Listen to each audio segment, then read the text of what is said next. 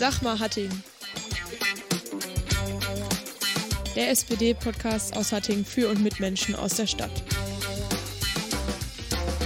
Glück auf. Hallo und herzlich willkommen zu unserer neuen Podcast-Folge. Ähm, es gibt wieder neues Material, wie ihr es gewohnt seid, am Anfang des Monats.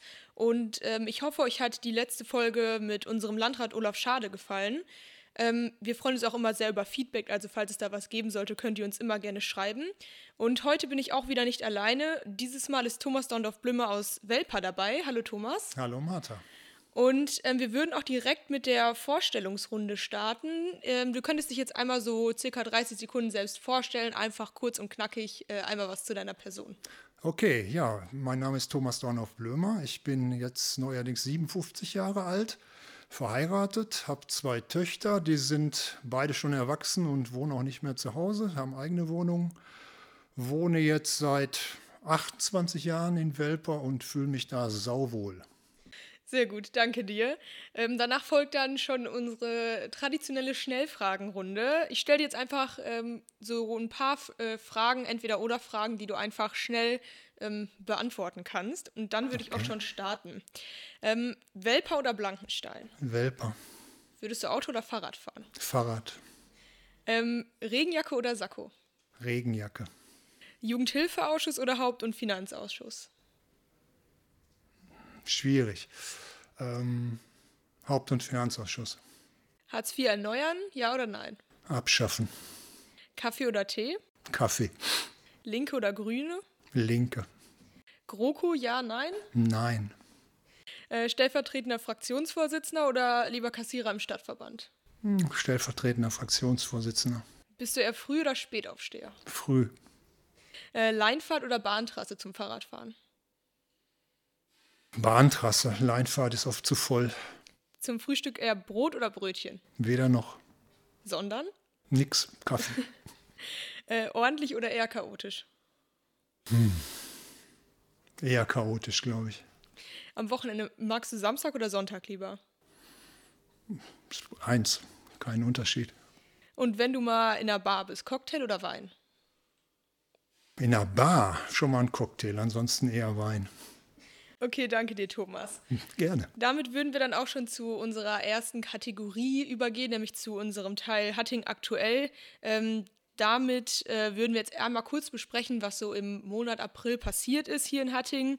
Und ähm, seit der letzten Folge war ja für uns als SozialdemokratInnen der 1. Mai. Da habe ich jetzt ihn damit verbracht oder weiß ich, dass wir vom Stadtverband zum Beispiel einen Live-Talk hatten zum Thema Solidarität ist Zukunft und auch Flyer verteilt haben. Also, falls ihr welche in eurem Briefkasten gefunden habt, sind die von uns.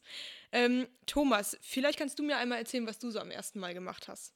Ja, die Flyer hast du schon angesprochen. Die habe ich leider verpennt. Irgendwie habe ich da nicht geschafft, dann noch welche abzugreifen. Dann waren die schon aus.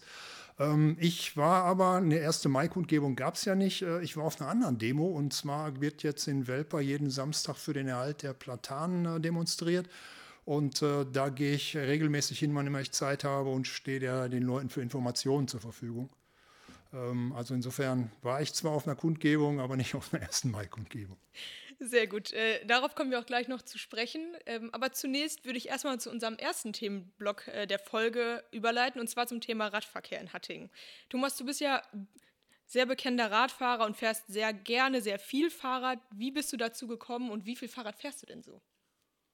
Oh, wie ich dazu gekommen bin, war, ähm, ich habe Knieprobleme schon seit ich 18 bin und dann ging einfach nur noch Fahrradfahren und Schwimmen. Und dann äh, so, um sich ein bisschen fit zu halten, dann bin ich halt viel Rad gefahren. Äh, also jetzt schon 40 Jahre fast. Okay, ähm, ja, ich persönlich fahre nicht so viel Fahrrad, aber du, immer wenn ich dich sehe, irgendwo sehe ich immer, dass du mit dem Fahrrad äh, da bist. Also wenn ich an Thomas denke, sehe ich immer direkt ein Fahrrad und eine rote Regenjacke vor mir. Ähm, zum Thema Fahrrad, das ist ja vor allem auch ein großes Zukunftsthema, mehr als Mobilitätsmittel und teilweise weniger als Hobby angesehen. Aktuell gibt es da ja noch recht viel zu tun, wie zum Beispiel die Aktion Stadtradeln gezeigt hat, die die unzureichende Situation in Hatting zeigen soll. Ähm, wie sie verweist beispielsweise auf schlechte Radwege, unsichere Situation für Radfahrer und weiteres. Wie würdest du denn die Stadt Hattingen bezüglich ihrer Fahrradfreundlichkeit bewerten? Ja, vielleicht erstmal nochmal zum Stadtradeln. Stadtradeln ist ja erstmal nur, um irgendwie das Fahrradfahren mehr ins Bewusstsein zu bringen. Das ist jetzt noch nicht in erster Linie dazu gedacht, irgendwo Mängel aufmerksam zu machen. Ähm, Hattingen erlebt gerade einen Wandel. Also früher was, oder ist es halt eine Hügel, hügelige Stadt. Und früher wurde relativ wenig Fahrrad gefahren. Also ich habe mich früher schon immer so im Ausschuss auch dafür eingesetzt und meine Frau sagte immer, hör mal, jetzt fährt doch gar keiner in Hattingen, weil es einfach zu hügelig ist. Aber jetzt auch gerade mit diesen E-Bikes, die jetzt ja schwer im Kommen sind, fahren immer mehr Leute Fahrrad. Und auch nicht nur ähm, zu Freizeitzwecken, sondern auch um zum Beruf zu gelangen oder zum Einkaufen oder sonst wo. Und dafür ist unsere Infrastruktur in Hattingen einfach noch zu schlecht. Also wir haben jetzt oder wir wollen jetzt gerade mal die aller, allererste Fahrradstraße einrichten unten am, am Ruhrtal. Das sind dann irgendwie so 100, 150 Meter. Mehr haben wir nicht. Wir haben ganz viele Radwege gehabt, früher als benutzungspflichtig auf Gehwegen. Das haben wir zum Glück erfolgreich abgeschafft. Benutzungspflichtige Radwege auf Gehwegen gibt es nur noch da, wo wirklich Gefahrenschwerpunkte sind. Also jetzt hier Martin-Luther-Straße zum Beispiel oder Hüttenstraße, was durchaus in Ordnung ist. Ähm, wir müssen einfach noch viel mehr machen. Wir haben keinen einzigen Fahrradstreifen in, in ähm, Hattingen. Wir haben nur Angebotsstreifen. Das sind die mit den gestrichelten Linien. Ein richtiger Fahrradweg äh, mit einer durchgezogenen Linie haben wir nicht einen von in Hattingen. Und, und sag mal, das zeigt schon, dass wir hier noch infrastrukturmäßig fürs Fahrrad ganz schlecht aufgestellt sind. Du hast gerade die Fahrradstraße angesprochen. Vielleicht kannst du uns einmal erklären, was der Unterschied zwischen einer Fahrradstraße und so einem klassischen Fahrradweg ist, den wir alle kennen. Ähm, Fahrradweg hat man ja im Prinzip nur eine kleine Spur, die man als Fahrradfahrer benutzen darf oder muss, je nachdem, welches Verkehrsschild aufgestellt ist. Fahrradstraße ist eine öffentliche Straße, in der Fahrräder Vorrang haben. Das heißt, äh, sämtlicher anderer Verkehr, motorisierter Verkehr muss sich äh, an den Fahrradfahrern ausrichten. Äh, ganz praktisch zum Beispiel, ähm, Fahrradfahrer dürfen nebeneinander fahren auf einer Fahrradstraße. Also wenn da jetzt äh, zu zweit ist oder so, muss man jetzt nicht hintereinander fahren wie auf anderen öffentlichen Straßen. Man darf auch nebeneinander fahren. Motorisierter Verkehr, der normalerweise schneller ist, muss dann halt hinterher fahren. Okay, danke dir. Ähm, ich würde auch schon zum nächsten ähm, Thema sozusagen im Bereich Fahrrad übergehen, denn aktuell stehen ja die Einzeichnungen neuer Fahrradwege im Mittelpunkt des Diskurses oder standen sie zumindest. Ähm, es steht in der Kritik, wie das passiert ist oder wird teilweise kritisiert, wie zum Beispiel in der Bergstraße oder am, Ruhrde, am Ruhrdeich. Äh, glaubst du, dass es aktuell lediglich so eine Art Empörung der Autofahrer, die mit diesen neuen Einzeichnungen nicht zufrieden sind, oder hat die Stadt da am Radverkehr oder hat die Stadt dem Radverkehr da wirklich nicht so geholfen? Ähm, überall da, wo es Veränderungen gibt, gibt es natürlich auch erstmal Proteste. Das ist ja völlig normal. Ich sage mal, wenn man, wenn man den Radverkehr stärken will, ähm, muss man ja irgendwo woanders was wegnehmen, weil ich, die vorhandene Fläche ist nun mal da und ich, die, die wird nicht größer dadurch. Also an den wenigsten Stellen haben wir die Möglichkeit, da noch zusätzlich was zu machen. Und insofern muss, wenn sich Verkehr ändert, und ändern soll, dann muss man halt den einen was geben, den anderen was nehmen. Und dass das am Anfang immer schwierig ist, äh, das ist bei jeder Diskussion oder bei jeder Veränderung so. Es war ja nicht nur eine Werkstraße jetzt mit den Firmen da, ähm, es ist ja auch äh, zum Beispiel Freigabe der Fußgängerzone, was so peu à peu erfolgt ist. Es gab immer wieder einen Aufschrei, das wäre zu gefährlich und ich sage mal, meines Wissens ist bis heute da nichts passiert. Und irgendwann nach einer kurzen Zeit regelt sich das alles. Also ein anderes Beispiel wäre dann jetzt auch zum Beispiel ähm, die, die, Bahntrasse. Soll ja asphaltiert werden, gibt es auch Proteste gegen. Ne? Unter anderem würden dann Radfahrer zu schnell fahren oder ich sage mal, Bodenversiegelung ist noch ein anderes Thema, was da angesprochen wird. Aber äh, in Bochum zum Beispiel ist der Sprung-Gorum-Weg neu gemacht worden und nachdem der fertig war, wurde der Radweg von Dahlhausen oben nach äh, Weidmar wurde der asphaltiert. Das war vorher auch nur Kies gebunden. Da gab es die Diskussionen auch. Das erledigt sich alles nach relativ kurzer Zeit, weil ich sage mal, abgesehen von einigen Rüpeln oder Raudis, die es mit jedem Verkehrsmittel gibt, ähm, man sich aufeinander einstellt. Also Fußgänger, Radfahrer, Rollatoren, Schieber oder, oder Kinderwagen. Das klappt über kurz oder lang. Und am Anfang ist halt jede Veränderung erstmal eine Diskussion wert. Das stimmt auf jeden Fall. Also du siehst da eher einen Vorteil drin, dass jetzt immer so peu à peu zu Veränderungen kommt, ähm, auch wenn die natürlich diskutiert werden müssen, aber großteils ähm, führen die Veränderungen, die jetzt herbeigeführt worden sind, für dich zu einem positiveren oder fahrradfreundlicheren Hatting. Äh, nicht immer. Also was mich wahnsinnig ärgert, ist zum Beispiel, dass wir auf dem ähm, Büchsenschutz unten, der wird neu gemacht demnächst, ähm, da sind wir dran gescheitert, einen Radweg auf die Straße zu bekommen. Da wird der Radweg dann auch tatsächlich wieder auf den Gehweg gemacht. Das finde ich persönlich wahnsinnig schade. Ich mache heute eine neue Straße oder halt im nächsten Jahr ähm, die dann für 20, 30, 40 Jahre bestehen bleibt und ich plane den Radweg nicht auf der Straße. Das ist für mich verkehrte Verkehrspolitik. Man kann hier noch mehr machen, aber es tut sich zumindest einiges in letzter Zeit und da bin ich auch schon ganz froh drüber. Also gerade im Bereich der Mobilitätswende, du sprichst es an, äh, ist das natürlich jetzt vielleicht ein bisschen kontrovers. Warum ist das denn gescheitert an dieser Straße? Warum konnte da jetzt in diesem Fall kein äh, Fahrradweg auf der Straße angelegt werden? Ähm, weil LKWs aus beiden Richtungen im, im, Begegnungsverkehr sind und dann eine gewisse Spurbreite vorhanden sein muss. Und dann war die Straße nicht breit genug und also so die Begründung der Verkehrsplaner ähm, oder des, des, des Gutachters, ähm, den wir im Ausschuss hatten. Äh, ich bin mir sicher, das geht in anderen Städten auch. Wenn ein Wille gewesen wäre, wäre da auch ein Weg gewesen. Aber da war der Wille in Hattingen noch nicht so ausgeprägt. Okay, danke dir. Ich würde dann auch äh, zu so Lösungsvorschlägen übergehen, die zumindest bei uns im Wahlprogramm äh, thematisiert worden sind im Bereich der Fahrradmobilität. Denn beispielsweise haben wir uns für mehr Fahrradwege, mehr Lademöglichkeiten für E-Bikes, die du ja gerade auch schon angesprochen hast, und für mehr Abschließmöglichkeiten für Fahrräder beispielsweise ähm, an Verkehrsknotenpunkten, wo man eben mit dem Fahrrad ganz gut hinfahren könnte, ausgesprochen. Ähm, wann kommt es zu diesen Themen und glaubst du, dass die äh, langfristig auch zielführend sind? Ja, ich sag mal, Abstellmöglichkeiten hat die Stadt schon reichlich geschaffen, auch in der Innenstadt gerade, wo, wo es interessant ist, so man Räder, Räder abstellen kann, weil man möchte dann ja ein bisschen, ein bisschen Zeit oder nah so ein Rad abstellen. Ähm, das haben wirklich in der Vergangenheit doch ziemlich viel gemacht, weil es war einfach zu machen, kostete nicht viel Geld. Ähm, ja, E-Ladestationen ist so eine Geschichte, das ist für mich auch zum Teil so, so ähm, Geschäfte oder Restaurants oder so gefordert, die sowas ihren Kunden, Kundinnen anbieten. Ähm, ob die Stadt da jetzt unbedingt federführend sein muss, ja, vielleicht vor einigen Stellen, vor dem Rathaus vielleicht oder, oder beim Stadtmarketing, da wo es Sinn macht, ja. Ansonsten sehe ich da auch durchaus die, die Geschäfte und, und äh, Restaurants in, in der Pflicht, etwas für ihre Kundinnen anzubieten. Ja, und für mehr Fahrradwege, denke ich, äh, stehst du ja so oder so schon länger ein, nehme ich richtig an, oder? Ja, klar, sicher. Ich habe vorhin schon gesagt, da, kann, da können wir durchaus noch mehr machen. Sehr gut. Ähm, äh, kommen wir zur abschließenden Frage zum Thema Fahrrad in Hattingen. Ähm, wir haben es ja gerade schon mal so ein bisschen angesprochen, aber wenn wir jetzt noch so über weitere Themen sprechen würden, was gibt es deiner Meinung nach noch zum Thema Radverkehr in Hattingen ganz konkret zu tun? Also eventuell kannst du da so einzelne Punkte aufzählen, die dir persönlich da ganz besonders wichtig sind. Also was ich ganz besonders wichtig finde, ist so eine Vernetzung herzustellen zwischen verschiedenen Verkehrsmitteln. Und äh, ich war mal auf äh, Einladung des VR ähm, auf so, einem ja, Kongress, wie auch immer in Dortmund. Und ich denke mal, wir müssen hinkriegen, dass wir, dass wir zum Beispiel an den S-Bahn-Stationen, dass wir da äh, bessere Fahrradabstellmöglichkeiten anbieten für Bürgerinnen, damit man dann auch besser umsteigen kann. Es gibt die Möglichkeit, das wird vom VR auch gefördert, dass man auf einer App sehen kann, äh, gibt es noch freie Plätze. Also nicht nur für Fahrräder, sondern auch zum Beispiel für PKWs. Dass ich dann weiß, oha, ich muss nach Essen, mag aber vielleicht nicht mit meinem Auto, mit meinem Fahrrad nach Essen fahren. Ähm, aha, gucke mal, da ist noch ein Parkplatz frei. Ich fahre einfach zur S-Bahn-Haltestelle, setze mich in die S-Bahn und komme dann nach Essen rein.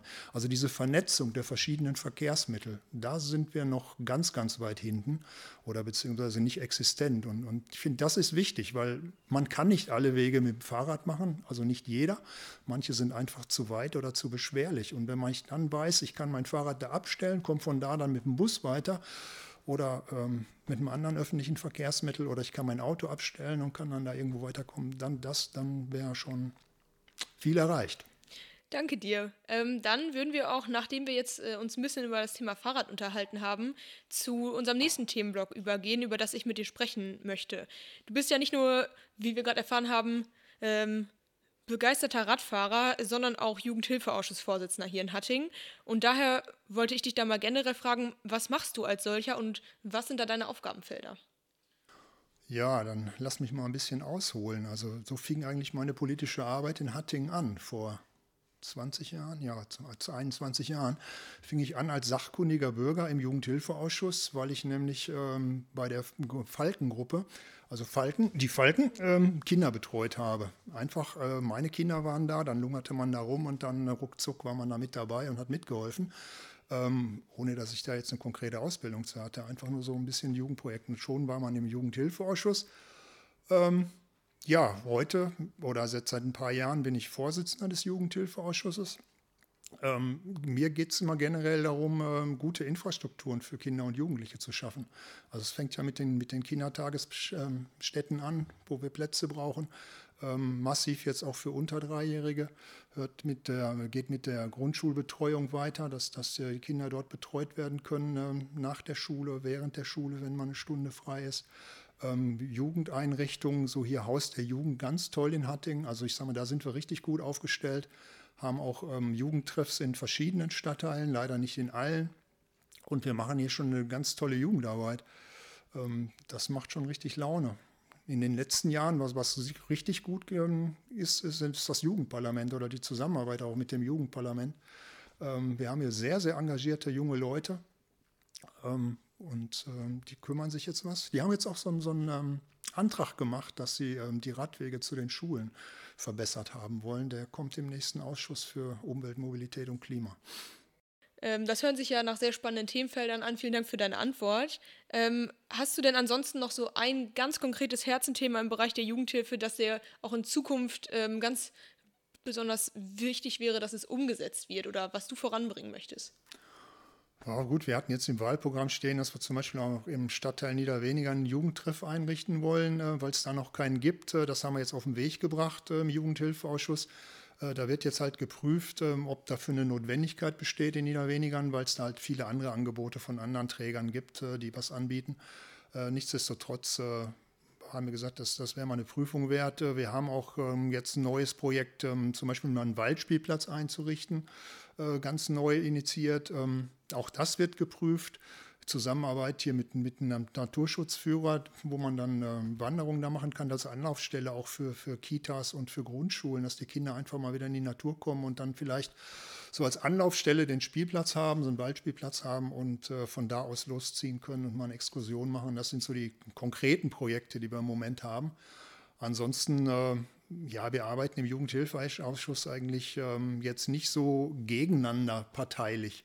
Gucken halt immer so im, im, zum Wohle der Kinder und Jugendlichen, dass wir da irgendwie Sachen verbessern können, erreichen können und ziehen da auch in einem Strang mit der Verwaltung, ähm, die da sehr gut aufgestellt ist und sich kümmert.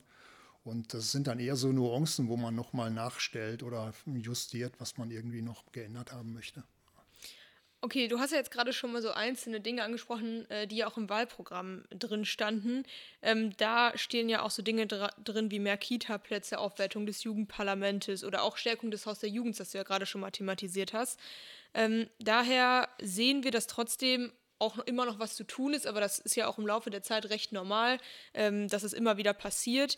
Ähm, was wären denn noch so Projekte, die du jetzt von diesen ganz konkreten ähm, herausstellen würdest? Also das Haus der Jugend hast du ja gerade schon thematisiert. Ist es ein Projekt, das man für dich auch langfristig weiterhin angehen sollte? Also wir sollten auf jeden Fall Haus der Jugend und die Jugendtreffs weiter stärken, weiter ausbauen, wann immer es geht. Also ich hoffe mal, wenn das ganze Pandemie vorbei ist, dass man da auch wieder vor Ort viel, viel mehr Angebote machen kann. Ähm, das, das finde ich ganz besonders wichtig, ja. Ähm, ich sag mal, wir haben hier ganz toll, tolle Ferienangebote über den Ferienspaß. Äh, noch, noch finde ich auch sehr wichtig. Und ansonsten vielleicht noch so Kooperationen, könnte ich mir vorstellen, zwischen Schulen und, und Jugendtreffs, ähm, Haus der Jugend, die es auch schon gibt, aber das dann da noch mehr ausbaut, dass man vielleicht auch durch mehr Personal noch mehr Angebote hinbekommt, äh, um, um Kinder weiter zu fördern im schulischen Bereich oder im digitalen Bereich, was heute so besonders wichtig ist. Und ja. Ja, das hört sich, finde ich, schon mal nach einer guten Aufstellung an Themen an, die man so in Zukunft angehen könnte. Damit würde ich jetzt auch schon zu unserem letzten Themenblock der Folge übergehen. Ähm, und zwar bei, bist du ja schon, hast du ja gerade schon gesagt, wohnst du schon sehr lange in Welper und wenn du durch deinen Ortsteil läufst, erkennen dich die Leute in deinem Wahlkreis unter anderem auch an deiner äh, roten Regenjacke, die wir gerade schon mal angesprochen hatten. Äh, du bist aber ja nicht nur alteingesessener Welperaner, sondern auch noch Ortsbürgermeister von, von Welper-Blankenstein. Was macht denn so ein Ortsbürgermeister eigentlich? Wie kann man sich das vorstellen? Ja, Martha, erstmal muss ich dir ein klein bisschen widersprechen. Alteingesessener Welperaner werde ich nie werden, weil ich wohne erst seit 28 Jahren. Also wenn du mit den Welperanern sprichst, bist du alteingesessen, wenn du in deiner dritter Generation wohnst. Ansonsten hast du keine Chance. Also das schaffe ich nicht mehr. Aber es ist schon so, wie du sagtest. Ähm, ich sage mal, ich habe lange oder mache jetzt lange Kommunalpolitik erstmal nur in Welper Und äh, rote Jacke ist tatsächlich mein Markenzeichen. Werd dann schon im Winter angesprochen, warum ich denn an, äh, keine rote Jacke anhätte, weil früher hatte ich im Winter eine andersfarbige Jacke, habe ich jetzt auch geändert. Jetzt habe ich im Winter auch eine rote Jacke. Ähm, dann wird man schon doch äh, erkannt und angesprochen darauf. Ähm, Ortsbürgermeister ist jetzt relativ neu, quasi, ja, eigentlich richtig erst seit der letzten Kommunalwahl. Vorher war ich ein halbes Jahr übergangsweise, weil der alte Ortsbürgermeister zurückgetreten ist. Ähm, da kam jetzt auch noch Blankenstein hinzu ähm, zu Welper, zum, zum Aufgabenbereich. Ja, was macht ein Ortsbürgermeister? Ähm, prinzipiell, wenn jetzt keine Pandemie wäre, Gratulation. Also ich sage mal runde äh, Geburtstage, ich glaube ab 80, Ehejubiläen, ab goldene Hochzeit und sowas, da, da kann, fragt man halt nach, ob man vorbeikommen kann und gratuliert dann da im Namen der Stadt. Ähm, normal, wenn keine Pandemie ist, geht man zu Vereinen, wenn da gerade irgendwie was Besonderes anliegt, eine Versammlung oder ein rundes Jubiläum und spricht da als Vertreter der Stadt. Ähm, findet im Moment leider alles nicht statt. Ähm, was mache ich sonst als Ortsbürgermeister? Ich versuche immer ein offenes Ohr zu haben für alle Bürgerinnen und Bürger. Ähm, haben mich auch jetzt einige erreicht, obwohl das ja auch in, in, jetzt in der jetzigen Zeit nicht ganz so einfach ist. Äh, Gemeindeamt ist leider geschlossen. Also ich bin ja, der, glaube ich, der einzige Ortsbürgermeister, der tatsächlich sogar noch ein Büro hat, weil wir da das Gemeindeamt haben und ich da ein Büro habe. Aber da darf ich auch im Moment niemanden empfangen. Eine Zeit lang ging das mal, habe ich halt Sprechstunde angeboten, äh, einmal die Woche im Prinzip bleibt der Kontakt, äh, ich habe das Telefon umgestellt, äh, dass, dass die Menschen mich telefonisch erreichen können. Äh, passiert, ja, aber ich hoffe drauf, Pandemie vorbei, dass man auch mal wieder Leute treffen kann und dass man da die Kontakte intensivieren kann. Ich hoffe auch für dich, dass es dann vielleicht ein bisschen normaler läuft, weil du hast ja gerade gesagt, dass das auch erst in Pandemiezeiten angefangen hat, ähm, dass es dann vielleicht noch ein bisschen mehr dazu kommst, dass du auch in so richtiger Interaktion noch mit den Leuten stehen kannst. Ähm, ich würde damit auch schon zum nächsten Thema kommen, das in Welfare ja schon länger Thema ist, das Thema Stadtumbau, ähm, das ja schon seit vielen Jahren irgendwie angegangen wird, aber teilweise auch immer so ein bisschen wieder verschleppt wird. Ähm, kannst du in dem Bereich den Menschen vielleicht auch so ein bisschen Hoffnung machen, zu sagen, dass das jetzt in Zukunft ähm, auch wirklich dann noch mehr vorangetrieben wird? Ja, vieles ist ja mittlerweile umgesetzt. Also sollte eigentlich, glaube ich, 2019 schon alles komplett fertig sein. Da sind wir, haben wir leider nicht geschafft. Sagen wir nicht nur Flughäfen dauern länger, auch Stadtumbauprojekte dauern schon mal länger. Ähm, aber mittlerweile haben wir tatsächlich eine ganze Menge umgesetzt. Äh, was mich besonders freut, ist äh, diese ganzen Spielflächen, die wir in Welper erneuert bekommen haben und den Park Diepenbeck. Äh, das ist wirklich ganz toll gewesen, geworden, wenn man da jetzt sieht, wie viele Kinder da spielen und wie viele Menschen sich dann auch dort aufhalten. Einfach weil es richtig schön und gemütlich geworden ist. Ähm, das, das macht schon Laune. Ähm, andere Sachen, Fassadenprogramm ist geklappt, geklappt dieses ähm, Stadtumbau-Büro mit den ähm, Angeboten klappt. Wir haben halt so, so einen Verfügungsfonds, wo ganz viele Sachen mit angestoßen worden sind. Ähm, was noch offen steht, ist halt der, der neue Bürgertreff. Wobei, da gibt es jetzt tatsächlich Erfreuliches zu vermelden. Der erste Bagger war in Sicht und es geht jetzt tatsächlich im Mai los. Soll bis nächstes Jahr Mai abgeschlossen werden. Da habe ich da jetzt auch schon mal mit Kontakt mit der Stadtverwaltung aufgenommen. Äh, mit dem Bauamt aufgenommen, dass man, wenn der Rohbau steht, vielleicht nochmal hingeht und guckt, was kann man noch an der Einrichtung äh, an der einen oder anderen Stelle berücksichtigen, dass man Anschlüsse hat, wo man sie benötigt und sowas. Ähm, weil wir haben halt im Moment über den Stadtumbau auch diesen Verfügungsfonds zur Verfügung. Und ich sage mal, alles, was Stadt jetzt vielleicht von sich aus nicht leisten kann, können wir eventuell mit ehrenamtlichen Akteuren über den ähm, Verfügungsfonds hinbekommen. Ich sage mal, klassisches Beispiel wäre zum Beispiel eine Leinwand und ein Beamer. Also wenn, wenn die Stadt das nicht einrichten kann, dann müssen wir halt gucken, ob wir Leute finden, die sagen, wir machen hier mal eine Film-AG oder, oder so ein kommunales Kino oder so gab es ja. Dass man dann, dann über die Mittel dann da einen Beamer und eine Leinwand hinkriegt, weil die können alle Gruppen gebrauchen, um irgendwas zu präsentieren. Und das sind also so Kleinigkeiten, äh, da bin ich jetzt gerade dabei. Ähm, da hoffe ich, dass das dann wirklich jetzt klappt und dass das nächstes Jahr fertig wird. Und die andere große Baustelle, die noch nicht fertig geworden ist, ist halt der, der Umbau der Tingstraße, also die zentrale Straße jetzt in, in Welper mit den Geschäften, die noch verblieben sind. Ähm, da hatten wir neulich auch ein ganz interessantes Fotoprojekt. Ähm, also ich bin jetzt halt nur zugezogen. Ähm, Welper früher und heute, so mit Fotografien und heute dann versucht, an derselben Stelle aufzunehmen. Und ich sag mal, die haben auch so eine Auflistung gemacht, wie viele Geschäfte es früher mal in Welper gab viele wenig es heute noch sind. Also wir können uns noch glücklich schätzen, es gibt eigentlich noch alles, aber es gab mal so viel mehr. Und wenn die Straße jetzt neu gestaltet wird, also die Straße nicht, sondern äh, mehr so der, der Fußgängerbereich wird neu gemacht, für die Straße selber nicht, nur ein kleiner Teil. Und das finde ich ist auch ein sehr interessantes Verkehrsprojekt, weil gerade der Teil vor dem ähm, Emmy Kruppke Altenheim, der wird so ein bisschen ähm, ja nicht als, als Shared Space, aber so als verkehrsberuhigte Geschäftszone, heißt, glaube ich, der korrekte Ausdruck gestaltet. Dass man da so ein Niveau hat zwischen Gehweg und Fahrbahn, ich glaube Geschwindigkeitsbegrenzung auf 20 Stundenkilometer. Und dann muss man halt nicht mehr nur an dem Zebrastreifen oder darf man nicht mehr nur an dem Zebrastreifen die Straße überqueren, äh, was sowieso, ähm, sondern überall, was sowieso schon ganz viele Leute heute auch machen.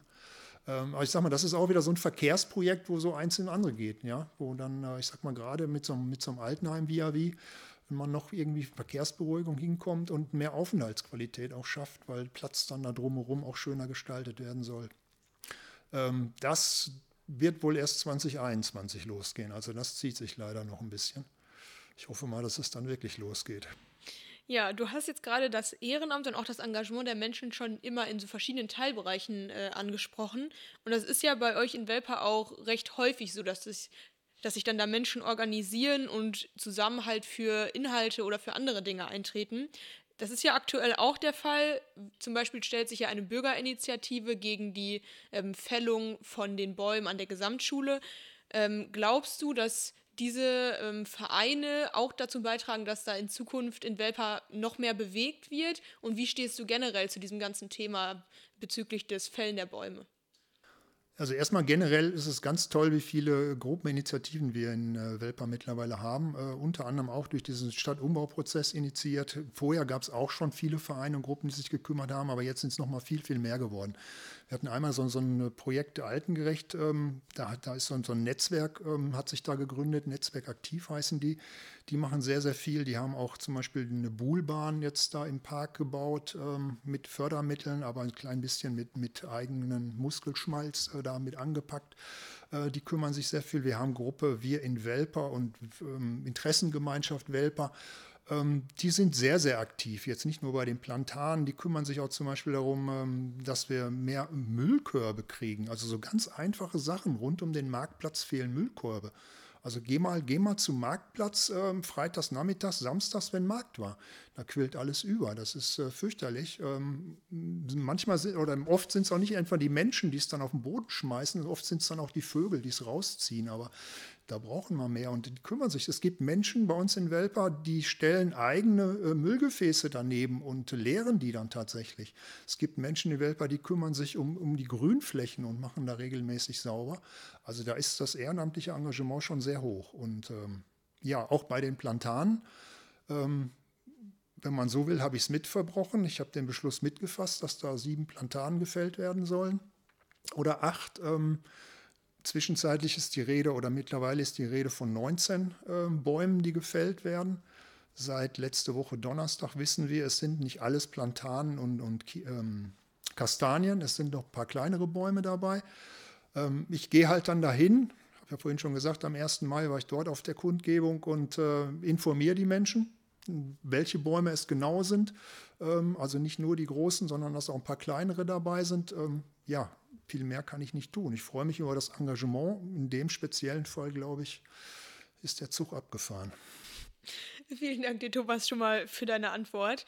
Ähm, wir schließen immer mit der Frage, was würdest du dir unabhängig von politischen oder finanziellen Möglichkeiten so wünschen? Das kann jetzt sowohl für den Stadtteil Welper sein, als auch generell für die für Hatting äh, im Allgemeinen? Also hast du da so einen Wunsch, der dir jetzt sofort einfällt, den du sofort umsetzen würdest, wenn das komplett unabhängig von Mehrheiten oder Geldern wäre? Ja, ich hätte so einen, so einen bundespolitischen Wunsch, noch nicht mal so für, für, für Hatting. Geht also, auch. Geht auch, okay. Also ich würde mir wünschen, äh, dass, äh, dass es ein bedingungsloses Grundeinkommen in der Bundesrepublik Deutschland gibt. Ja, also ich finde es einfach äh, schlecht, dass wir verschiedene Sicherungssysteme haben in unserem Land. Also das ist gut, aber dass wir verschiedene Sicherungssysteme haben für alle möglichen Fälle. Ja, für Arbeitslose, für Menschen, äh, die alt sind, äh, für Menschen, die nichts haben. Ähm, einfach bin ich großer Fan von bedingungsloses Grundeinkommen, äh, finanziert durch höhere Steuern auf hohe Einkommen. Okay, äh, das nehme ich dann mal so als Wunsch von dir an. Danke dir. Ähm, generell danke dir für deine Zeit und dass du hier die Fragen beantwortet hast. Danke auch unseren Zuhörerinnen und Zuhörern. Äh, wir hoffen natürlich wie immer, dass euch die Folge gefallen hat und freuen uns, wie schon am Anfang gesagt, äh, immer über Feedback. Und an der Stelle würde ich mich dann verabschieden. Dir nochmal vielen Dank, Thomas, äh, und bis zum nächsten Mal. Ja, danke, Martha. War spannend.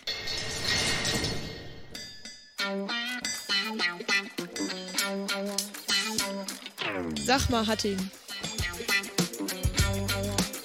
Der SPD-Podcast aus Hatting für und mit Menschen aus der Stadt. Glück auf.